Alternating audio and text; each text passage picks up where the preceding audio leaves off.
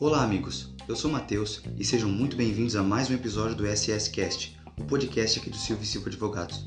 Continuando a abordagem de tópicos relevantes no ordenamento jurídico, hoje trataremos da questão da proteção intelectual como diferencial de mercado. E para isso, passo a palavra para a advogada aqui do escritório, a doutora Vanessa Monteiro Dias. Olá, Matheus. Olá, ouvintes. É um prazer estar de volta ao SS Cast, especialmente para conversarmos sobre propriedade intelectual. Com as mudanças da sociedade, especialmente em relação ao comportamento de consumo, o mercado vem se tornando cada vez mais competitivo, fazendo com que as empresas tenham uma necessidade muito grande de inovação e reinvenção. E é nesse momento que a propriedade intelectual se faz cada vez mais importante e presente.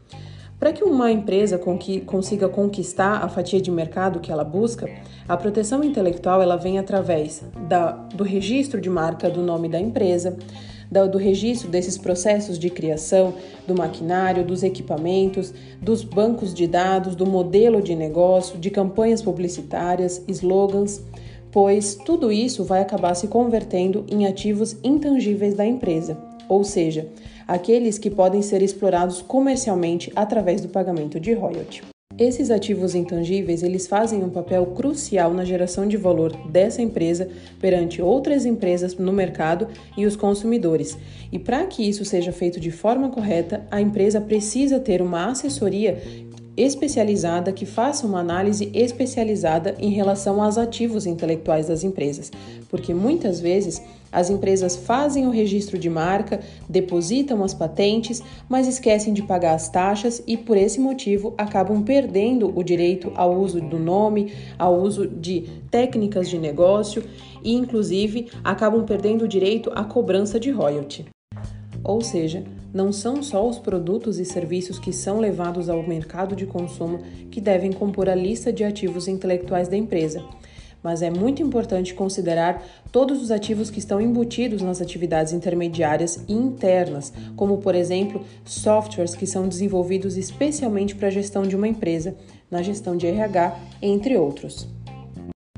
Então, uma empresa que gere inadequadamente os seus ativos intelectuais e intangíveis pode ver um alto investimento feito em pesquisa ser jogado fora, quando um concorrente se usa daquelas pesquisas, daqueles resultados e acaba oferecendo um preço melhor de mercado, praticando concorrência desleal.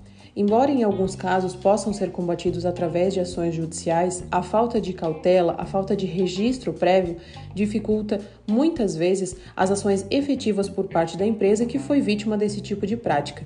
E mesmo em situações em que a medida judicial seja possível, a falta de cuidado prévio ela pode impossibilitar inclusive a obtenção de uma decisão favorável.